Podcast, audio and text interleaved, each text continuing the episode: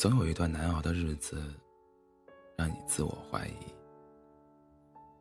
不过，当你经历多一点，你会发现，那只是生活的常态。其实，我们这一代人，很多是没有后路的。感到失败和望不到头的时候，没有那个外界默认的避风港，不会觉得就这样回家好了，回到那个有爸爸妈妈的屋子里，把接下来的日子过完，或者重新振作再出发。很多人其实不把家当做退路，低谷的时候，家人。甚至会给予更大的压力。我看到很多的人站在路中间，就那样站着哭，身后没有灯火，身前白雾茫茫。早就明白的道理，可是，可是还是会越来越深，还是会在越来越深的绝望里，轻轻的叹一口气。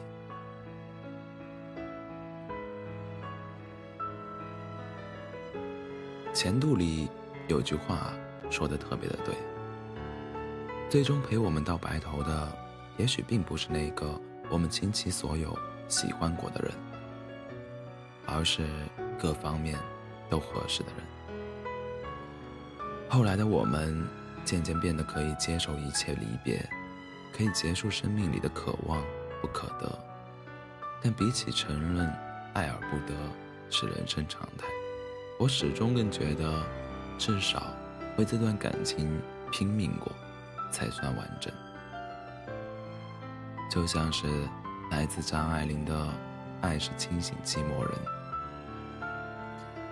爱是一场蒙眼的远行，谁也看不清途中的风景。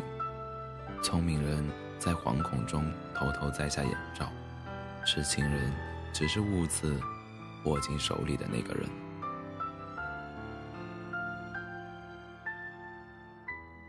你把我捡起来，然后拍掉我身上的土，安慰我别哭，别委屈，然后一脚把我踹进了更深的泥潭。我好像知道我们为什么越来越不快乐了。大家都太着急要一个结果了，付出没有回报就收手了，也很少看见有人慢慢坚持了。读完一本书。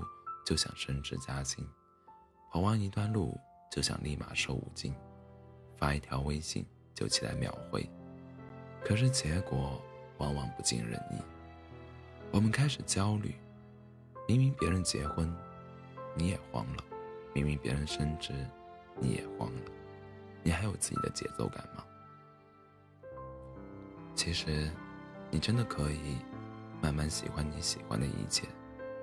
在你的节奏里，没人会打败你。晚安。